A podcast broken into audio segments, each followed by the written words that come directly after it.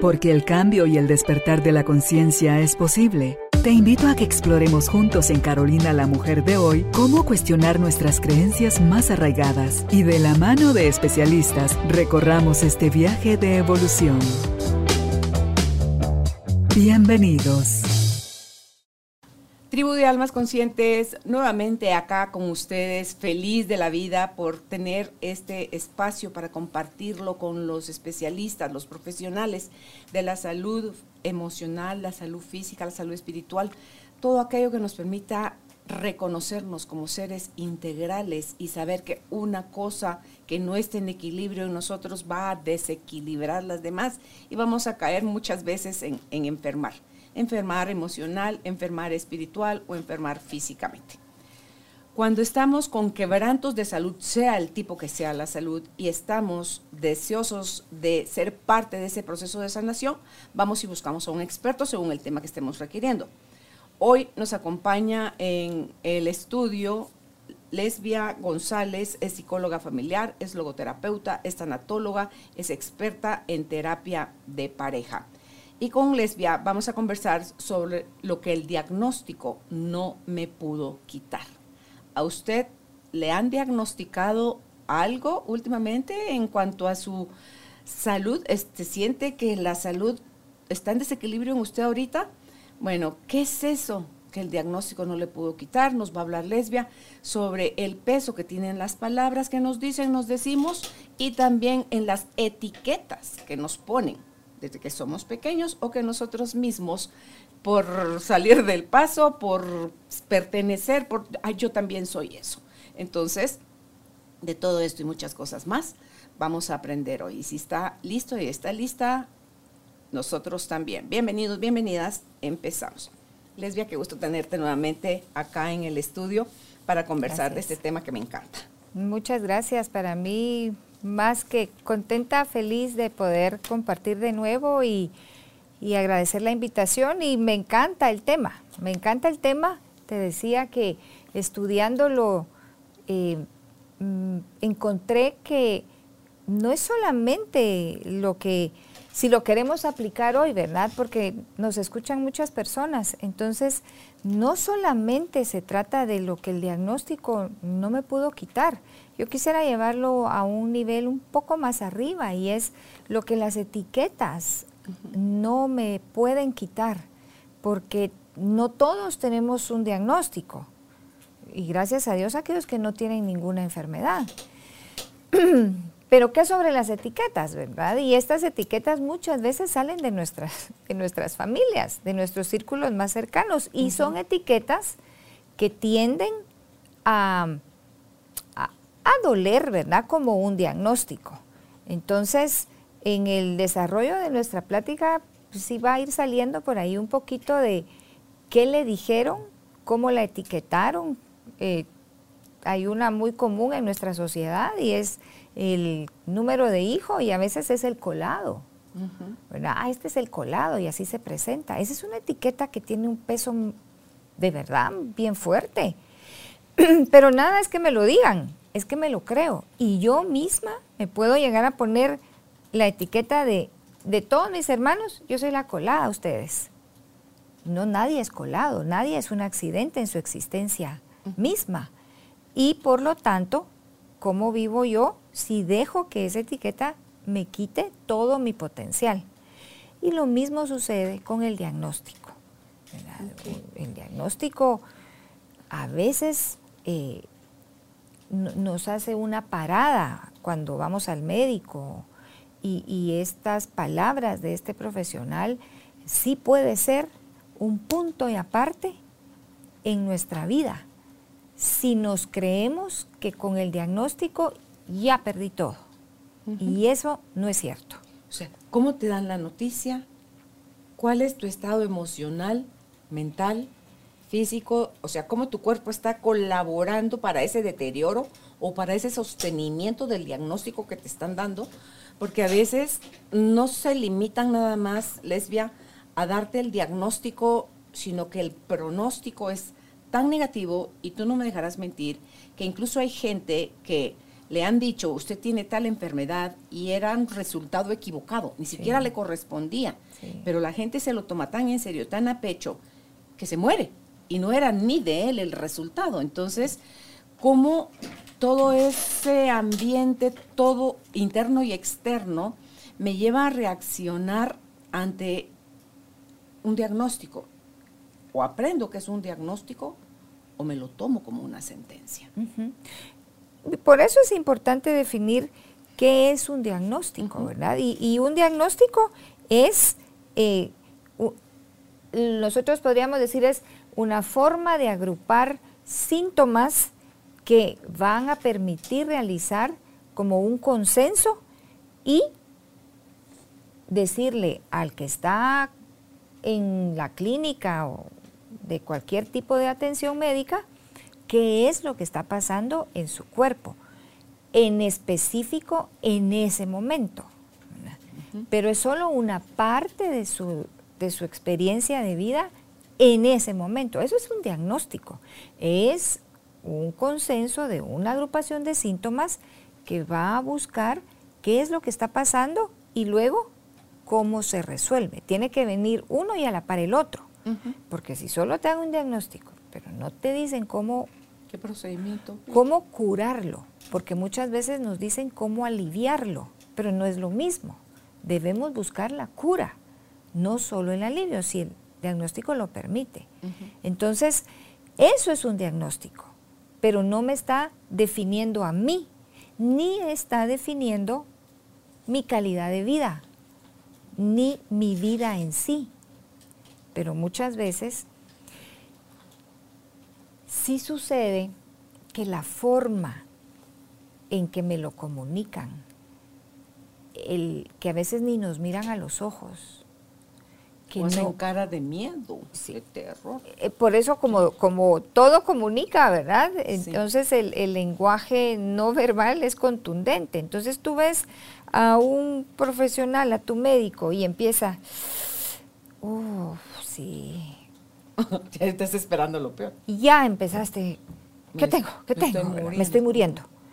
Y no necesariamente. Entonces, ¿qué necesitamos? Profesionales humanizados, hasta compasivos, que no nos digan, eh, mire usted, eh, sin decirnos nuestro nombre, eh, que empiecen por llamarnos por nuestro nombre y, esto refleja que nos conocen que nos digan, mire, lesbia, hicimos sus exámenes y encontramos esto, pa. Pero que me mire a los ojos, que, que me trate con, con cuidado, porque me va a soltar una noticia que puede ser muy difícil de asimilar. Claro, no eres una enfermedad. No, estoy Tienes sufriendo. El padecimiento de esa enfermedad, pero tú no eres no soy una enfermedad. Es que la, la, semana, hace como dos semanas, era con una amiga muy cercana que es, ah, está batallando contra el cáncer. Y en un momento ella misma se corrigió porque dijo es que mi enfermedad y ahí paró. Y dijo no, no es mi enfermedad, es la enfermedad, es la enfermedad no es nada mío. Pero eso es un trabajo que ella ha estado haciendo para no apropiarse de algo que no es ella. Entonces, empecemos a escuchar cómo nos dan el diagnóstico, porque nos dicen, usted tiene, entonces, ustedes. O, pero es que si yo tengo, es mío. Tú no tienes nada que no es tuyo. pero también lo puedo dejar de tener. Exactamente. Entonces, las palabras dicen, bueno, usted padece en este momento, usted está sufriendo en este momento de tal cosa, pero no lo es, no me define como persona. Pero yo rápido agarro eso y me lo pongo. Y entonces ya me, me instala una visión muy distorsionada de mi presente y de mi futuro. Porque entonces ya empiezo a vivir, ay, no es que no puedo hacer esto porque tengo esto, ya me lo puse. Es que ese es el tema, ya me puse ese diagnóstico encima. Yo debo vivir cuidando mi salud y si, y si me han dado ese diagnóstico, tomar las precauciones para protegerme. Pero no apropiármelo y mucho menos sentenciarme, que a veces sí hay diagnósticos que son sentencias. Fíjate que algo común dice la gente, soy hipertenso. Soy hipertenso. Soy diabético. Soy, así como soy divertido, soy miedoso, soy, o sea, las etiquetas, cuando tú eres, no lo puedes modificar. O sea, eso el inconsciente lo toma como esto, Esto es. Soy mujer, soy mujer. Soy mujer. Aunque ahora ya hacen de todo, ¿no? Pues sí, sí, Bueno, pero- bueno, pero Eh, bueno hablando de, de la parte de lo, de lo usual. Regresemos Sí, acá. De lo usual es, tengo el azúcar elevada, tengo la presión Alta. alta. la presión baja, el azúcar baja. Son condiciones que pueden ser tratadas y cada vez hay más estudios porque es- además enfermedades como la hipertensión y la diabetes dice eso es incurable. Falso de toda falsedad. Sí se puede la gente sanar de eso pero requiere Ah, de que claro. se meta en eso. O sea no no es nada más Sí. así como que ay en qué súper venden eso para ir a comprar el cuponcito que me dice que a mí Son sí se me va a curar la diabetes. Vida.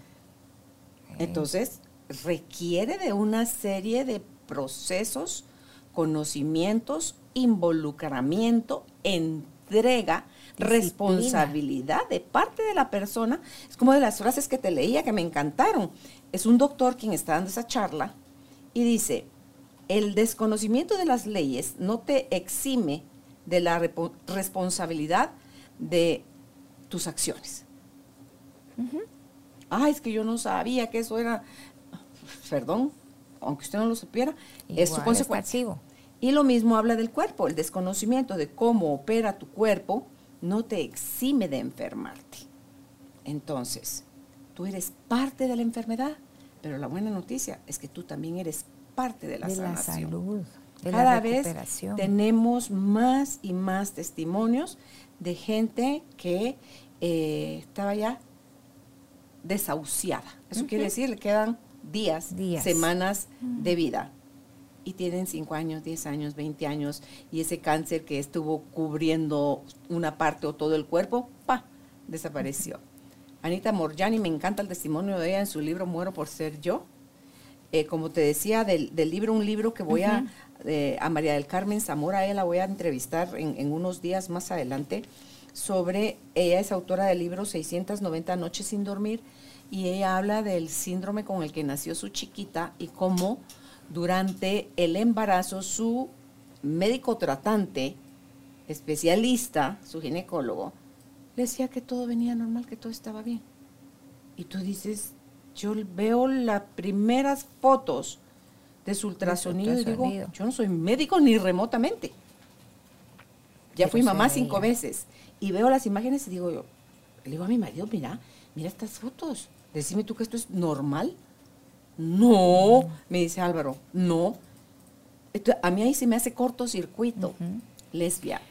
Cuando estás en malas manos y los diagnósticos mal hechos, porque a veces es por salir del paso, y los diagnósticos mal hechos te llevan a malos tratamientos, Sí. a desenlaces trágicos. trágicos.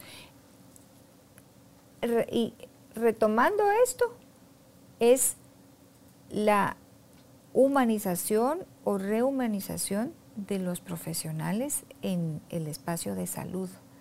Porque cuando el profesional se da cuenta que no es un, un paciente, no es un cliente, no, es una persona la que está ahí adentro con él y le ve en ese alto valor de persona, Sí. entonces junto con el valor de la persona aparece la ética, aparece el respeto y la compasión, los valores.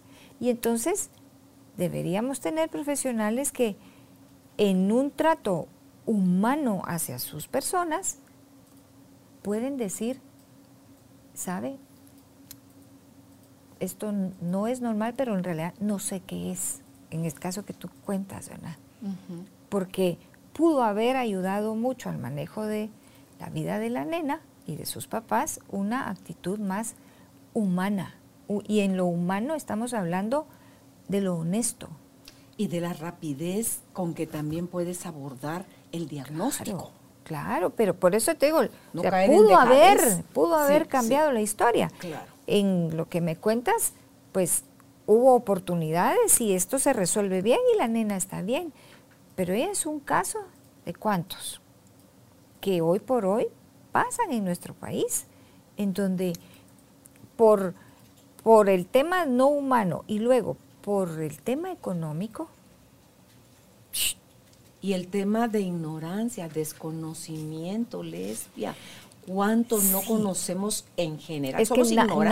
nadie, o sea, no hay una persona que conozca todo. No. pero debemos reconocer nuestros límites para poder decir, mire, esto no sé qué es, pero de eso requerís de una persona altamente humana, comprometida, responsable, para decir, esto no sé qué es, no Claro. sé cómo tratarlo. Déjeme buscar, déjeme consultar una mesa, médica, qué sé yo, pero, pero primero reconocer, no lo sé.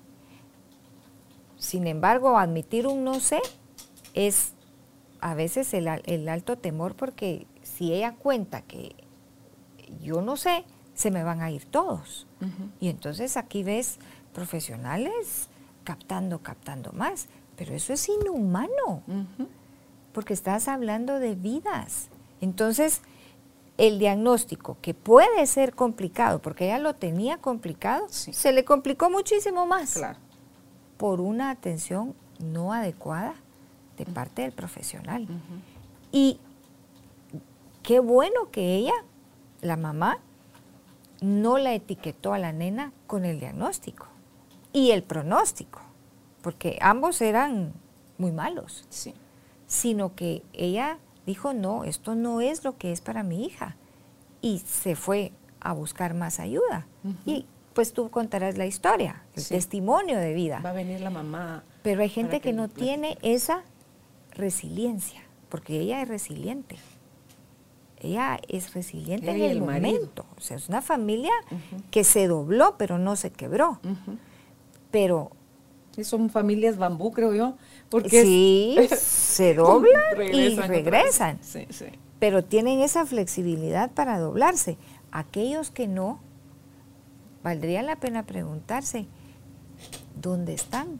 ¿Cuál, ¿Cuántas historias hoy nosotros podríamos conocer de quienes nos escuchan que con el diagnóstico dejaron de vivir, dejaron de reír, dejaron de disfrutar? Se mueren en vida. Exacto. Solo con el diagnóstico de la diabetes, las personas a veces sienten que ya nunca más van a volver a disfrutar la comida. Y eso no es cierto. Pero un diagnóstico tiene ese poder. Son palabras de mucho peso. Y si la persona lo compra como un diagnóstico Sentencia. sentencia, empieza a sentir pesar y ya no va a haber esperanza en el futuro. Y el presente es sombrío. Esto es lo que no nos tiene que quitar, ni mi presente ni mi futuro, el diagnóstico. Aún siendo un diagnóstico eh, pues, de una etapa terminal en, en una enfermedad crónica, ¿verdad? He tenido el privilegio de estar acompañando personas en, en salas eh, con tratamiento de diálisis, de hemodiálisis, y, y me he encontrado con hombres, mujeres, adolescentes, y algunos hacen planes. No tiene opción de, de trasplante. Tienen que ir tres veces a la semana a hacerse su El tratamiento por el resto de su vida. Pero siguen soñando. Y he encontrado personas sin diagnóstico, solo porque se terminó una relación y se acabó la vida. ¿En qué radica la diferencia? La resiliencia. La existe. resiliencia, en el no comprarme que un diagnóstico me quita a mí todo. No es cierto, pero tiene mucho que ver cómo me lo plantean. El miedo a la muerte es extremo. Sí. Así no estés aprovechando la vida, nomás que te digan que te queda poca para que hagas la Sí. catarsis. Ojalá hiciéramos eso. Carolina, a veces lo que se instala es el lamento. El lamento porque me dijeron que me queda poco tiempo. El poco tiempo es muy relativo ahora, pero me dijeron que me queda poco tiempo. Y empiezo a llorar, es que no aproveché, es que no hice. entonces se me va el poco tiempo llorando el pasado. Eso es más común, créeme. Lamentablemente esto es más común. Ojalá y si me dan un diagnóstico fuera para hacer como la película de Bucket List, hacer ah, todo, todo lo que no todo lo que ahora me hago consciente que quiero hacer, ¿verdad? Dentro de mis posibilidades. Pero muchas veces no pasa eso. Se instala el lamento porque me queda poco tiempo. Y la verdad es que si lo analizamos existencialmente, ¿cuánto tiempo tenemos todos? Poco tiempo. Poco tiempo. Porque no sabemos en realidad cuánto Porque no sabemos cuándo nos va, nos va a tocar salir de esta dimensión. Entonces, ¿por qué no aprovecharlo sin que tengamos el diagnóstico? Porque puede cambiar. Pero el, el tema de hoy es que con diagnóstico o sin diagnóstico, no perdamos la oportunidad de vivir intensamente e intencionalmente al máximo. Ante todo, intencionalmente. Porque habrá días en que tu intención, perdón, intencionalmente, porque habrá días en que no vas a estar tan intenso y estar en modo suavecito es lo que lo que sabe rico. Y otros en que vas a estar punchis, punchis, punchis, o sea, con la energía hasta arriba, y otras a mitad, a media hasta, pero es ir fluyendo conforme la vida se va presentando. Todos salimos de la casa y decimos, ahí vengo. Muchos ya no regresan. Así es. Entonces dice el Diego Dreyfus, si tú te haces amistad, o sea, te amigas con la muerte, que es algo que está garantizado para, todos, vas a poder ver la vida con otra mirada le vas a dar otro sentido, porque nada te garantiza cuánto tiempo vas a vivir. Cabal, el fin de semana hablaba con una amiga que tiene cáncer y es curioso porque a ella ya no le sale en el scan, pero sí en la sangre. Mm. Entonces, ella ya está viviendo como que no lo tiene. O sea, ella asumió que ya se curó. Entonces, su actitud es maravillosa. Y la hermana cuando mi amiga le dice a su hermana, tengo cáncer, la hermana se devasta y no es posible, y mi hermana chiquita, me voy a quedar sin mi hermana chiquita, y, y a los meses se muere la, la hermana. La hermana que, entró en tristeza porque se le iba a morir la hermana chiquita. Y mi amiga sigue viva. ¿Sí? Entonces, esas son las cosas que cuentan, que pesan, lesbia, y que la gente, a menos que sea consciente, de cuál es su tendencia de pensamiento, de cuál es su forma, qué vocabulario usa para decirse y decirle a otros, cuánta riqueza le encuentra el ser víctima, qué beneficios le trae que la pobreten, em, porque también puedes aprovechar las últimas semanas, los últimos meses o los dos años o lo que sea que te quede, para poner tus cosas en orden, para pedir perdón, para perdonar, para reconciliarte. ¿Y quién quita que en ese proceso de reordenación te cures? Venga la sanidad, venga la sanidad, claro, claro, porque estoy limpiándome de un montón de cargas aquí en el alma que me enferman, enferman mi cuerpo. La ira, el odio, eh, los rencores, eh, las tristezas, todo, eso eh, y, que me lo trago. me, lo trago, ¿verdad? a lo largo de cuánto tiempo vaya usted a saber. Entonces el cuerpo ya no le cabe nadita. Y entonces se empieza a enfermar. Pero si yo empiezo a dejar salir esto, no es una garantía que va a sanar. Pero sí va a vivir mejor, ya sea poco tiempo o largo tiempo. Pero limpie su ser interno de todo esto. Esto, de nuevo, yo insisto, con diagnóstico o sin diagnóstico. Vale la pena estar lo más ligeros posibles Mm. para no vivir con esta carga eh, innecesaria. Este es un equipaje innecesario. Si yo voy a llevarme algo, que sea la risa, que sea La alegría, La de lo alegría, que viviste, lo ¿verdad? que, Que sean los lo abrazos. Pero hay gente que va al final de la vida con unos equipajes tan pesados de dolor, de odios, de, de no pedir perdón. Que, que, que tacuche más sombrío. Les costará más morirse a estas personas, lesbia. Ay, Tú que como tanatóloga ya has acompañado pacientes Sí. que tienen su amargura así, pero purulando. sí. Eh, ¿Será Lo la vida yo- dándole, porque no es la vida castigándolos, yo no, creo en eso. ¿Será la vida dándoles la oportunidad de otros días más, otras semanas más, no para que sufras, sino para que que, arregles. para que arregles? Sí. En mi experiencia, sí he visto que el adulto, la persona adulta, que tiene este peso tan intenso de emociones tan intensas como estas, ¿verdad? Sí tiene agonías más largas. Yo sí, no, no puedo dejar de mencionarlo, ¿verdad? Ante la pregunta directa, sí tienen agonías más largas y cuando hacemos este acompañamiento a la orilla de esta cama, eh, nuestro llamado es aligere su equipaje, aligérelo, ¿verdad? Porque está ahí como, como amarrado de distintas lazos y cada, cada persona a la que perdona, cada persona a la que pide perdón es como que se fuera quitando lazos.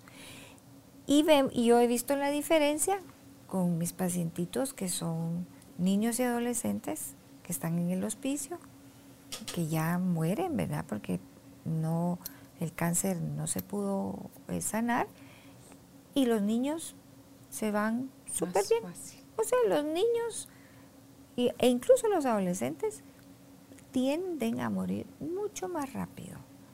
Toda vez los papás les den el permiso. Sí. Y es que a uno también dijo a sus ancianos, a sus abuelitos, a sus papás ya de la tercera edad, que están arriba de los 80 años, dar permiso al que amas para partir. Sí. Y a tus mascotas, o sea, a todo eso a lo que tienes apego, a lo que le Y llamas que amor. ellos tienen el apego, porque eh, personalmente, pues es la única historia que les puedo compartir, ¿verdad? Mi mamá murió hace 26 años y, y mi hermano era muy chiquito. Él fue el varón, él fue el último. Entonces mi mamá batalló mucho antes de morir, pero yo me recuerdo muy bien que, que nos pusimos con mis hermanas y, y le dijimos que se fuera tranquila, que íbamos a cuidar de mi papá y de mi hermano, tenía 12 años. Entonces, eh, mi mamá abrió por última vez sus ojos el día de mi cumpleaños, en agosto, y mes y medio después ella muere. Entró en un estado de coma, nunca volvió a abrir sus ojos ni volvimos a escuchar su voz, pero era tal su desgaste y el doctor nos decía, es que ella está haciendo un esfuerzo. Háblenle, díganle aquello que, si que se ustedes saben que la está reteniendo y eran ellos dos. La rodeamos, la abrazamos, le hablamos al oído y después mi mamá, estando sola, porque no había ninguna hija, ni mi papá, ni mi hermano. Todos salimos esa tarde, estando sola, mi mamá muere. Que eso es otra cosa, que dicen, "Ahí están rodeados en el hospital o en la casa y no dejan a la gente morirse. no los dejamos ir.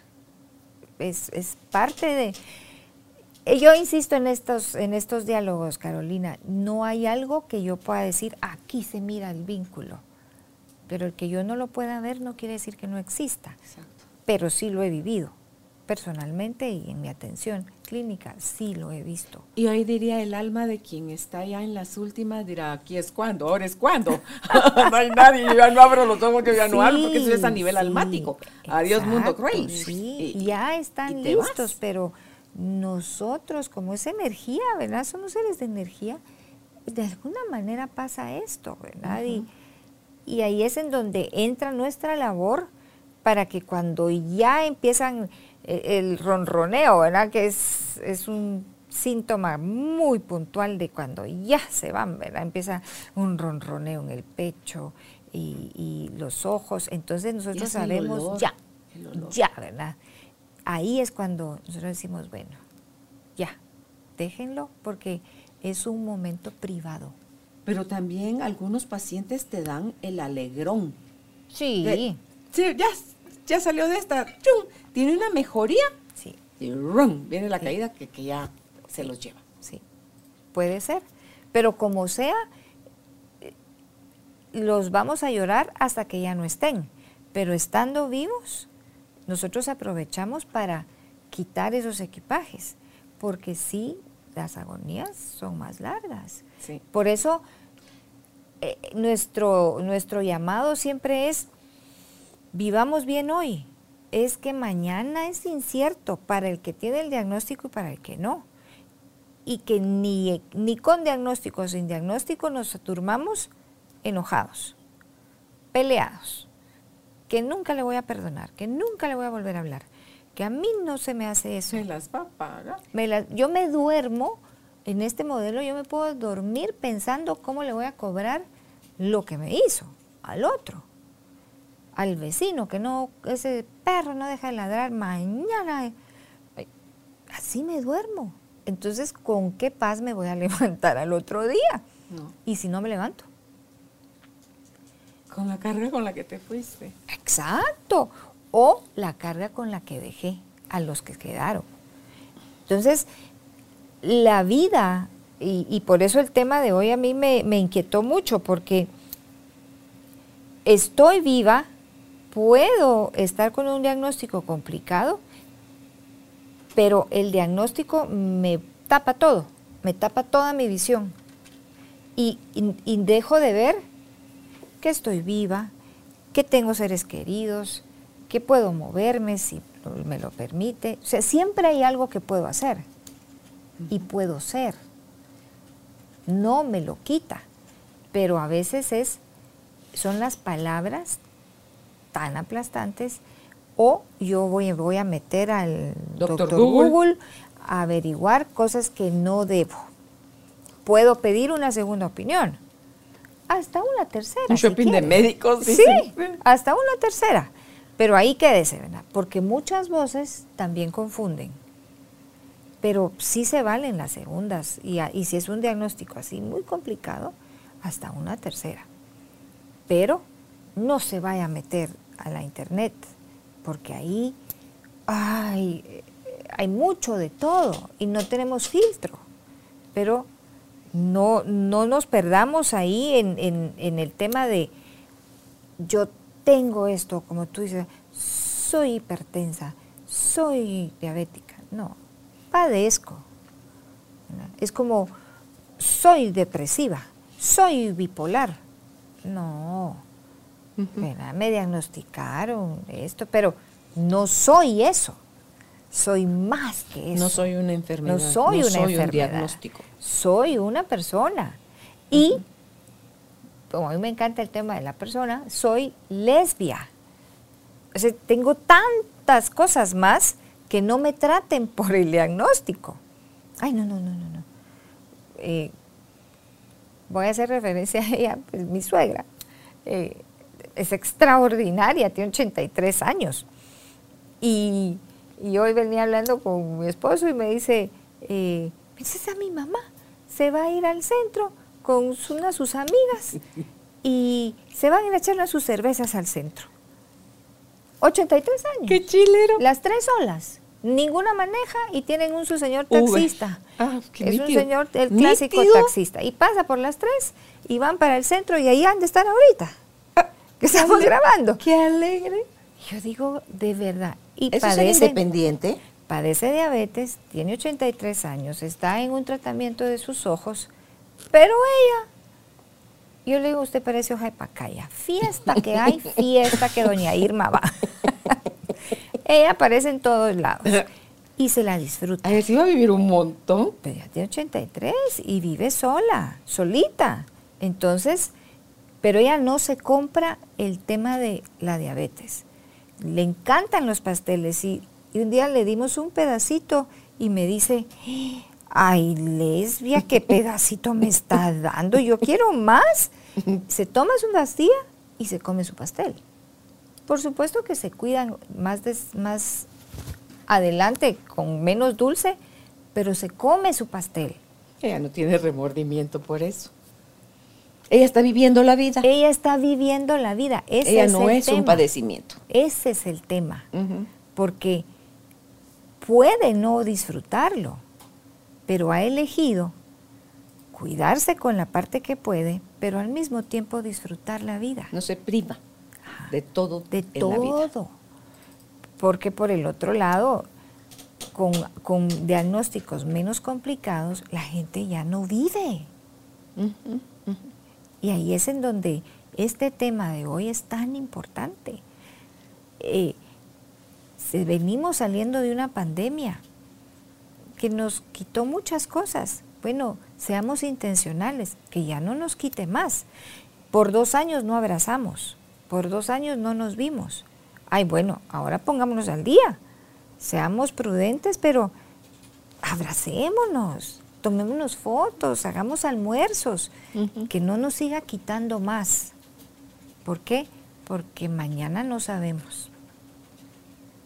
Sí, eso es como tu vajilla, tus manteles, tu ropa, tu lo que sea para un día especial, pero va a haber algún día en tu vida que está por venir, un día que elijas que va a ser el especial. Y si se quedó ahí sin que lo estrenaras, esperando ese día especial. Entonces digo yo, son, es como que es una serie de, de cosas lo que hacen a una persona resiliente, por lo que me estoy dando cuenta. Pero ahí la pregunta, ¿la resiliencia es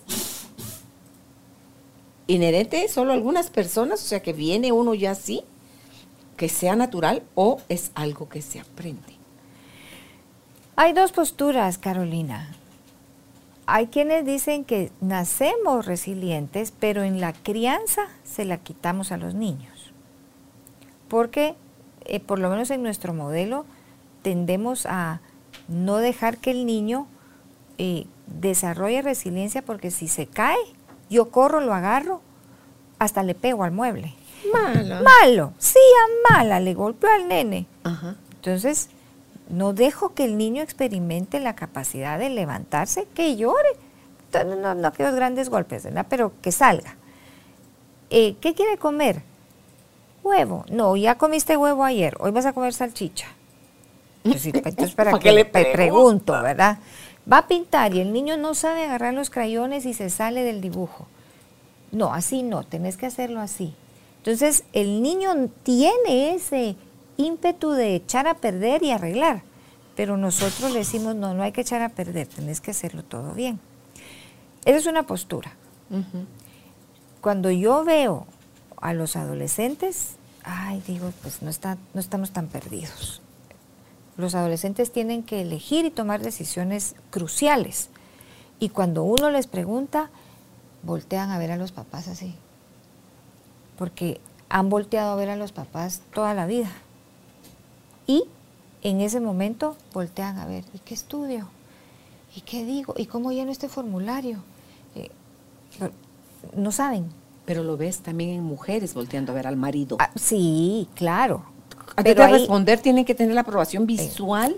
Pero ahí no es resiliencia. Ahí estamos hablando de una otra dinámica. Dependencia, control, eh, abuso. Pero si ese hijo se voltea a ver a papá y a mamá para ver qué dicen, es resiliente.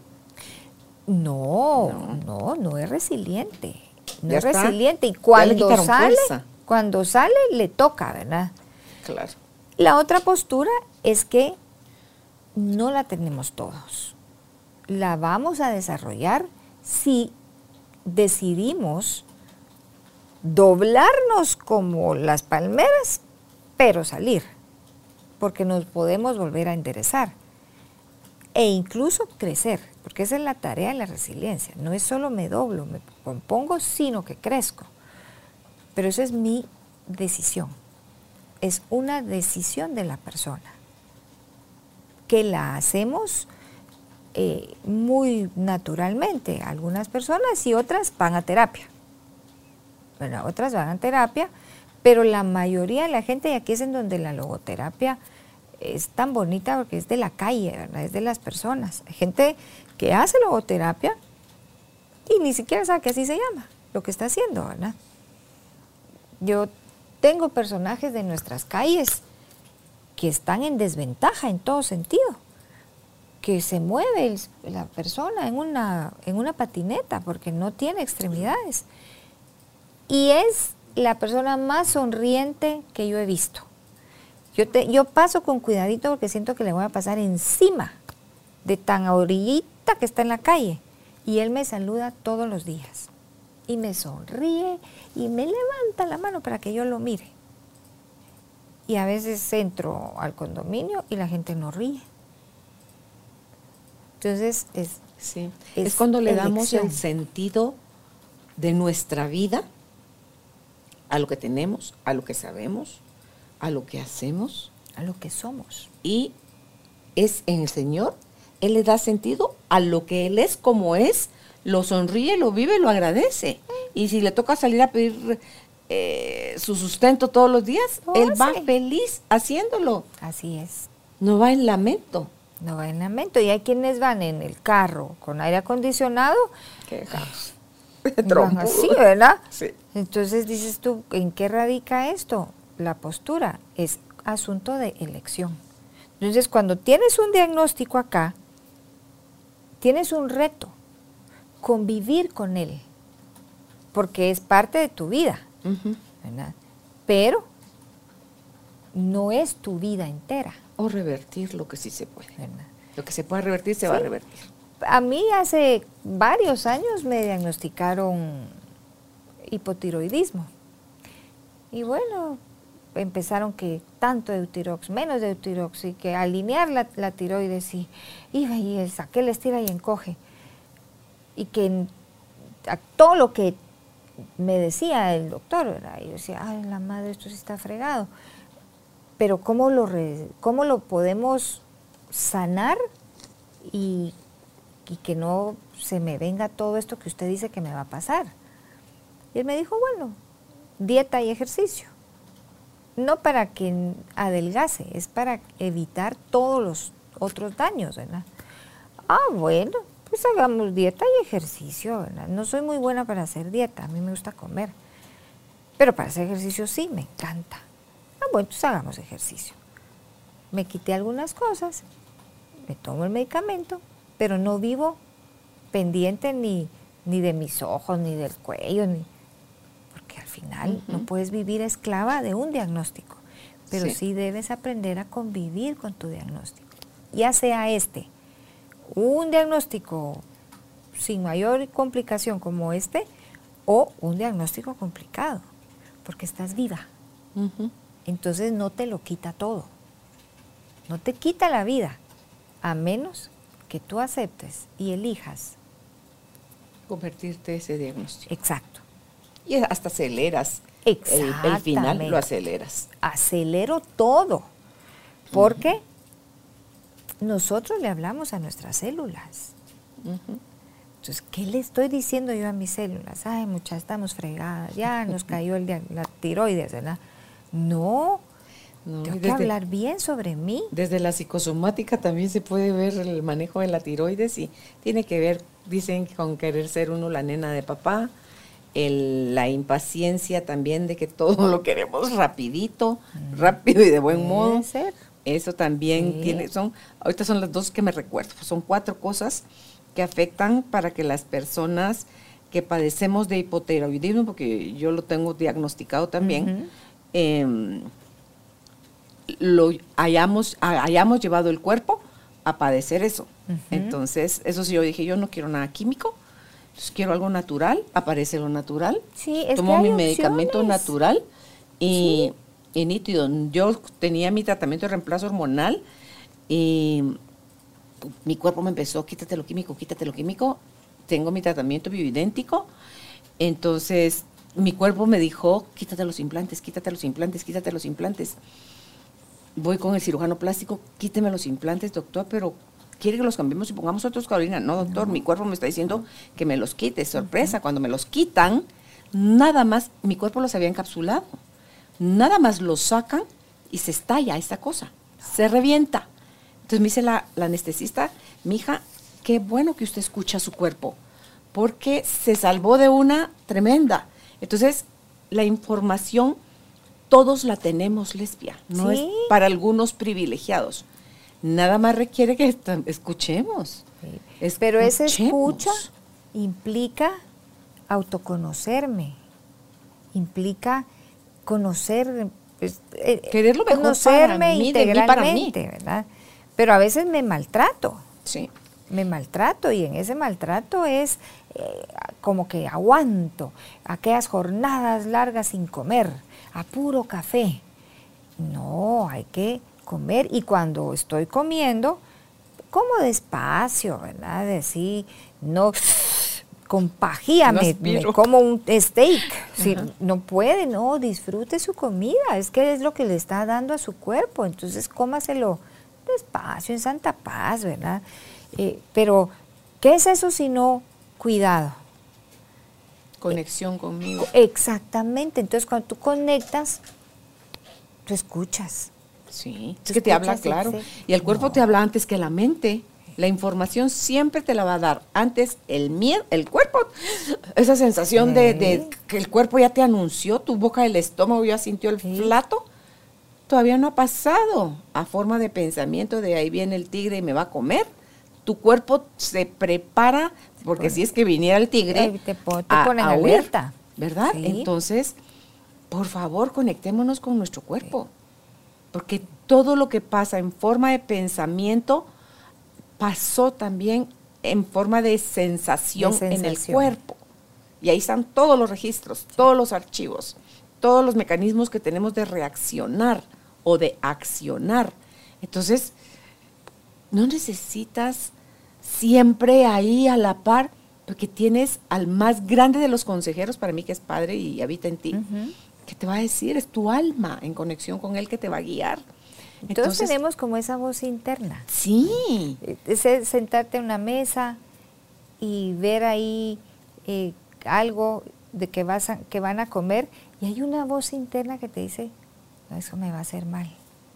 Ah, y yo me sirvo de eso. ¿cómo te cae? Bomba, te cae bomba. bomba. Pero es que esa voz interior te avisa. Mm, siempre. Pero como no nos escuchamos, sino que escuchamos a todos, comételo, comételo, no te va a hacer nada. Bueno, ahí Lesbia. está. Ay, no, voy, estoy invitada a la casa de lesbia. ¿Cómo es posible que no me lo vaya a comer si se esmeró ella y me lo... No, perdón, no. La espontaneidad con respeto, ¿verdad? Claro. Mira, no, no siento que me va a hacer bien. Tendrás otra cosita, ahí me como unas Claro. galletas. Claro. Pero ese trato natural, Claro. no tan rígido. No, ponele, invité a Tuti Furlan y a su marido antes de que empezáramos con lo del podcast, cuando estábamos en la transición. Tuti, algo a lo que tú, Carlos o tus hijas sean alérgicos. ¿Tienen alguna preferencia entre carne de res, carne de cerdo, carne de pollo? ¿Qué vegetales no les gustan? O sea, pensás en cómo podés agradar a la otra persona claro. sin quedar ay, un- tú luciéndote y no son, y es más, son vegetarianos. Son vegetarianos. Y tú haciéndote sí. pedazos por preparar las carnes. ¿verdad? Exacto. Entonces, es, es ese tacto que puede ser incluso previo Claro. para decirle a la persona, estoy tan contenta de que vengas a mi casa que quiero atenderte como te lo mereces. Y eso es algo que deberíamos hacerlo naturalmente. Y yo, como- en este caso, tú, ser auténtica. Sí. Decirte, no, pues comemos, somos todo terreno, no importa. O, no, esto no, ¿verdad? Ella me dijo que no y yo lo tomo en cuenta y me pareció genial. En- Pero, y agradece la pregunta. claro, pero si afuera, en nuestras familias, a veces hay familias que hay tan plantosa, hay tan delicada. Solo babosazos me dicen a mí. Entonces, ¿cómo no nos vamos a enfermar si ni siquiera con los nuestros podemos hablar naturalmente?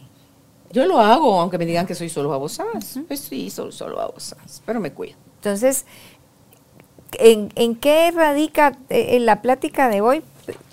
en esta convivencia, ¿verdad? Convivir con la palabra que nos dijeron y, ser conscientes de, de, su significado, ¿verdad? Es un hipotiroidismo, es una diabetes, pero se puede tratar. Hay esta opción A, esta opción B, esta opción C, y llevará su tiempo. Pero no me quita todo lo demás. Tendré que hacer algunos ajustes, pero puedo seguir teniendo una muy buena vida. en, este hospicio, yo recuerdo casos tan bonitos porque los, los niños cuando llegan ahí ya, ya no hay más nada que hacer. es un buen morir. Es un buen morir.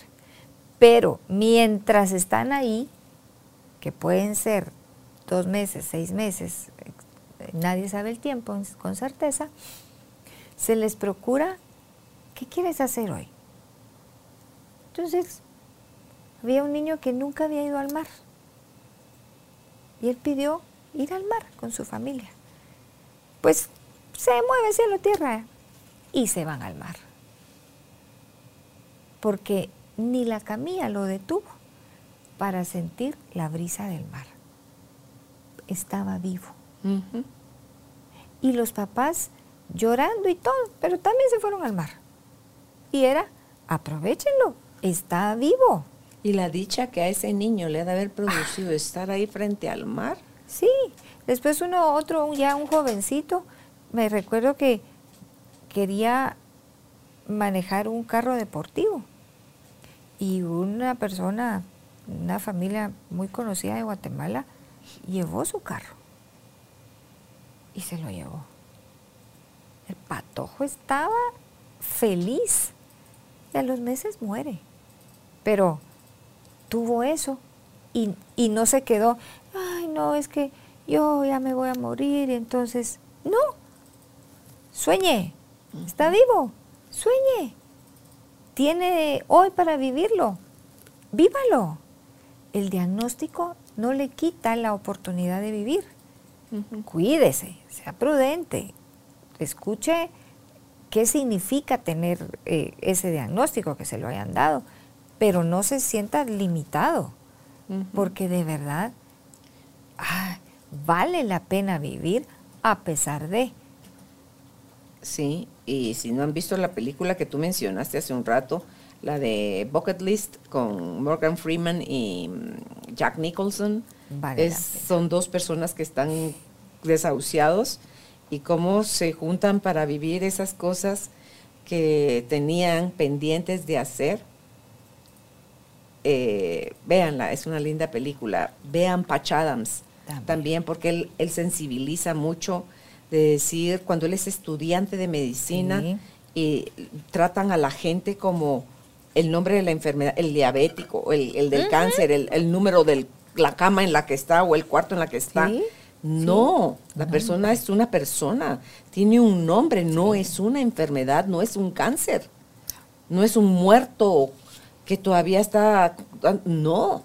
Entonces toda esa dignidad no se la podemos arrebatar a la persona. No, no deberíamos. Y nosotros tampoco permitirla. Porque cuando yo voy a un médico y agarra mi expediente no me mira, no me dice mi nombre y solo me dice, bueno, usted, a usted la vi hace seis meses y le dejé tanto. ¿Y ahora qué trae? Pues es que ni nos miran. Pachams, así, así empieza la película. Entonces, uno puede decirle, mire, doctor, me llamo lesbia, ¿verdad? Quiero contar cómo me siento, porque estamos hablando de nuestra vida no es solo mi cuerpo, es mi vida. Y no podemos ignorar, aquí lo marqué, ningún diagnóstico carecerá de repercusión emocional. Siempre nos va a pegar. Y viva su em, emoción con su diagnóstico, pero no se quede viviendo en la emoción. Es más. Pero claro que uno dice, ay, ahora sí ya no, pues ay, cuando, por ejemplo, son afectos al gluten. Toda la comida que se tienen que quitar. Ay, a mí eso sí, digo, pobrecitos. Porque tan rico que es comer. Cuando tienes esa afección, pues hay muchas restricciones. Pero ahora hay más opciones. Entonces, disfrute su comida. Pero disfrútela. No se siente como, bueno, es que yo no puedo comer gluten. Nah, pero puede comer otra cosa. Hay opciones ahora. Que el diagnóstico no lo aplaste. Pero mientras aprende, se vale estar triste. Se vale que lo sacuda. Busque ayuda si es necesario. Ante más severidad del diagnóstico, más repercusiones emocionales va a tener. Más necesidad de ayuda. Más necesidad de ayuda para este proceso que podríamos llamarlo un duelo porque hay una pérdida, pero también hay vulnerabilidad y se puede llegar a la aceptación, a la incorporación del diagnóstico a mi existencia, pero para vivirla bien. Claro, una readaptación. Readaptación. Tengo que readaptarme. Ya, ya cuando la gente puede decir, gracias al cáncer, eso, o sea, fue cuando la enfermedad, ellos aprovecharon el mensaje que traía la enfermedad, la usaron a su servicio, sanaron la enfermedad, ven la transformación, cómo se readaptaron, las cosas que tuvieron que dejar de hacer, las que tuvieron que incorporar y cómo eso hizo grandes cambios en su vida. Entonces pueden ver ya el padecimiento o el diagnóstico como un regalo. Es darle el sentido a la experiencia. Lo uso para algo. Resignifica. No me quedo en el, pero ¿por qué? Es, lo uso para algo. Y tenemos historias bonitas de familias en donde un diagnóstico puso de manifiesto una enfermedad que puede ser generacional. Y entonces ya las nuevas generaciones se empiezan a cuidar sobre eso, porque pues es mejor ser preventivo que ya ir sobre la cura. Eh, mi papá, ¿verdad? Él tiene, va a cumplir 80 años y son, eran 16 hermanos, pero empezaron a morir y empieza a morir el primero de un cáncer de hígado, otro cáncer de hígado, tercero cáncer de hígado. Allá cuando ya iba al cuarto, pues todos dijeron, bueno, vayan a verse el hígado, ¿verdad? Y había un algo, ahí que estaba alertando. Claro, entonces hicieron los cambios y yo tengo mis tíos con muy buena calidad de vida, mi papá también, gracias a Dios, pero sirvió estos diagnósticos para los que quedaban y luego para nosotros, porque corre en la genética esto.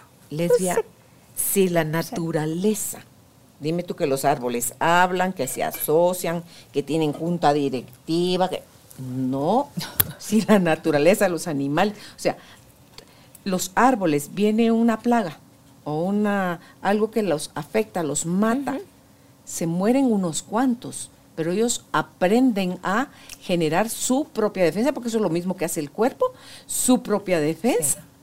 De cuenta que ya al onceavo árbol ya no ya llega. No, ya no llega. Ya no llega. Entonces, si ellos pueden, que están fijos, pero están, eso sí, están conectados con su esencia. Y con sus raíces. Sí, y nosotros, además ellos están, están hermandados, hacen redes, cosas que nosotros dejamos de hacer. ¿Pero por qué las dejamos de hacer? Ah, por el individualismo. Por el individualismo, porque están llenas de plantas, ¿verdad? El, sí, uno solo derecho a su nariz y da, sí. Pero si tuviéramos estas redes, si nos habláramos, si nos tocáramos, probablemente, es donde yo te digo, generacionalmente podríamos cambiar esto. ¿Qué, qué, ¿Qué es importante en este programa? Con diagnóstico o sin diagnóstico, pero si lo tiene, pregúntese. Mire para atrás si en el momento del diagnóstico usted hizo un acuerdo o hizo un mandato. No nos damos cuenta, estas son cosas automáticas. Menciona las dos cosas. ¿Cuál es la diferencia entre acuerdo y mandato? Acuerdo es algo que yo hago conmigo misma. En la ala, de plano, yo, yo tuve la culpa. Mandato tiene que ver con algo que vengo jalando. Por ejemplo, en el caso del cáncer de hígado de, mi papá, ¿verdad? Si hay primos que no, no se han cuidado, es... Si es Vas a dárseles eso como un hecho. Como un hecho. Entonces ya lo traigo. Lo jalé, no lo cuidé y ahora se lo voy a mandar a mis hijos. Eso es un mandato. Ya lo estoy trasladando y tiene una figura superior. Yo creo mucho en los sistemas familiares, muchísimo, y en el poder de los padres sobre los hijos, tanto para heredar la bendición o la maldición. No estoy hablando de religión, lo bueno o lo malo. Tenemos esa capacidad. Esos son mandatos. Y las constelaciones familiares ayudan al orden. Exacto. Entonces, el acuerdo es soy yo. Pero si, si está aquí, está viendo este programa, tiene que reflexionar porque si no, solo estamos hablando. Pero lo que queremos es dejarle el estorbo de evaluarse para atrás. Hizo un acuerdo de decir, es que esto me pasó porque mucho comía dulce, mucho comía dulce. Es un acuerdo. Y entonces está atada a ese acuerdo. Tiene que desarmarlo, porque solo usted puede elegir qué calidad de vida quiero a partir de ahora. Lo puede cambiar. No tiene que vivir esclava de su, o esclavo de su diagnóstico. La otra es, ¿qué puedo hacer para vivir la vida que quiero? Es que el ser humano está diseñado para soñar. Siempre queremos más. Pero a veces desde los acuerdos o los mandatos, yo me quedo estancada. Hay, un libro muy bonito que se llama el, el, grillete del elefante. Algo así se llama. Tiene algo que ver con el grillete y elefante. Y habla de, de estos pequeños pequeñas cadenas que nosotros nos ponemos, y me toco el pie porque es el del elefante, pero tenemos estos grilletes aquí. Y entonces vivo con cadenita corta. Con, cadenita corta. a estaquitas. Sí, pero ya, intentó de chiquito y no pudo, y de grande no sabe qué tan fuerte es. Así somos nosotros. Pero entonces, ¿qué la está limitando para tener la vida que quiere? Probablemente es el diagnóstico pero tiene que quitarle ese poder para poder avanzar. Pero ¿qué estamos haciendo si no precisamente trabajar con nosotras mismas, con nosotros mismos? Es que es lo único que podemos hacer y yo de verdad les invito, no solo con el diagnóstico, con la etiqueta, porque la etiqueta me la dijo alguien de poder. Y como dice Anita Morjani, estamos trabajando la pregunta siguiente ahí a la que tú hiciste, al comentario que hiciste de trabajar con nosotras mismas. ¿Lo estamos haciendo desde el miedo o lo estamos haciendo desde el amor? Ella se pudo dar cuenta en sus procesos que todo lo que ella hacía de comer sano, tomar vitaminas, hacer ejercicio y todo lo hacía por miedo a que le pasara tal y cual cosa. No era por amor a amor a ella. Era por miedo. Sí, y es, debe ser por amor a nosotros. Sabe, el cuerpo lo recibe diferente. Me, quiero bien, e, es, hablarnos bien, porque nuestras células están ahí, ¿verdad? Entonces, ay, no, no me voy a... A mí me encanta el pan dulce. Yo me puedo volar una bolsa de champurradas y una taza de café. Pero si me la voy a comer, me la como sin culpa. Aunque mañana tenga que quemar esa grasa mala porque se me acumula, ¿verdad? Y parezco loca y sudando. Pero si me la quiero comer, pues tranquila, ¿verdad? Mañana hago las correcciones, como mi suegra con su pastelito. tampoco lo haces todos los días. Pero no lo hago todos los días. Eso es aprender a convivir con mi diagnóstico. ¿Para qué? Para procurarme el bien. Ahora, ni me como el pan y cuando me como medio panito, ay, no debería comer esto, pero bueno, hay pesar hasta para comer. No, si la vida es linda y hay que saberla vivir desde donde nos toca. Hoy estamos acá, con salud, y podemos hablar de esto. Tal vez usted está allá y tiene un diagnóstico que le ha arrebatado la sonrisa. Pero evalúelo si lo está viviendo en la justa dimensión o está viviendo bajo la sombría del diagnóstico. Y la gran sombría es la vida. Y debajo de esa sombría, pues cabe el diagnóstico aquí, ¿verdad? Pero no lo ponga como la gran sombría, que ahí es en donde sí tiene el poder de arrebatarnos todo. Y estas preguntas son para cada, cada persona que nos escucha. Y contéstese honestamente. Honestamente. No se siga vendiendo. Y si no la puede responder porque ya no le atina, busque ayuda. Busque ayuda. Hoy hay muchas opciones. Escriba, pues me imagino que te escriben, te preguntan a veces qué, pueden hacer, a quién pueden buscar. Y aquí hay un, un grupo de profesionales de primera línea. Entonces, no camine solo. Si siente que está medio ciego y no sabe por dónde seguir, busque ayuda. Pero no se prive de vivir bien porque alguien le dijo, usted tiene o usted es, no, usted no es su diagnóstico, usted es su nombre, usted es una persona. Y su diagnóstico no le quita todo, no le conceda ese poder, ni la etiqueta. Pues ya escuchó usted a Lesbia. Si usted tiene muchas dudas y quiere escribirle a ella directamente, a Lesbia la contactan en Instagram como Lesbia González-logoterapia se los repito, Lesbia González guion bajo logoterapia, así es como la pueden contactar en Instagram si quiere hacer sus procesos de duelo, de acompañamiento, porque estas, estos diagnósticos a mayor fragilidad, mayor sacudida, no sabemos qué tipo de persona es usted, si usted es resiliente, amén, qué bueno, si no lo es, por favor busque ayuda porque ni el tiempo, ni ignorar el, mm. diagnóstico lo corrigen. Hay gente que está por miedo a que le diagnostiquen algo, evitando enfrentarse a unos exámenes médicos, a unos estudios de laboratorio, a una tomografía, a un scan. Entonces, todo eso, por favor, no lo, no lo entierre. Al, a lo hecho pecho, o sea, lo que esté sintiendo, ámese, cuídese, porque em, vivir sin calidad de vida es así como que vivir muerto en vida. Entonces, eh, nadie más puede hacer por usted lo que usted no está dispuesto a hacer. Entonces, eh, que, esté bien, ese es el deseo de nuestro corazón. Gracias por, por seguirnos, gracias por escucharnos. Estamos por terminar ya la tercera temporada a, a, poquitos días, pero les tenemos las noticias ahí para cuando empezamos con la cuarta temporada y los días que estaremos de receso. Si este episodio te sirvió y crees que alguien más también puede serle de utilidad, compártelo, dale clic a la campanita, así podemos avisarte cuando sale un nuevo episodio. Suscríbete y dale me gusta. Será hasta un próximo encuentro. Eh, te abrazamos a la distancia. Deseamos que estés bien. Gracias, Lesbia. Gracias a ti. Gracias. Gracias por ser parte de esta tribu de almas conscientes.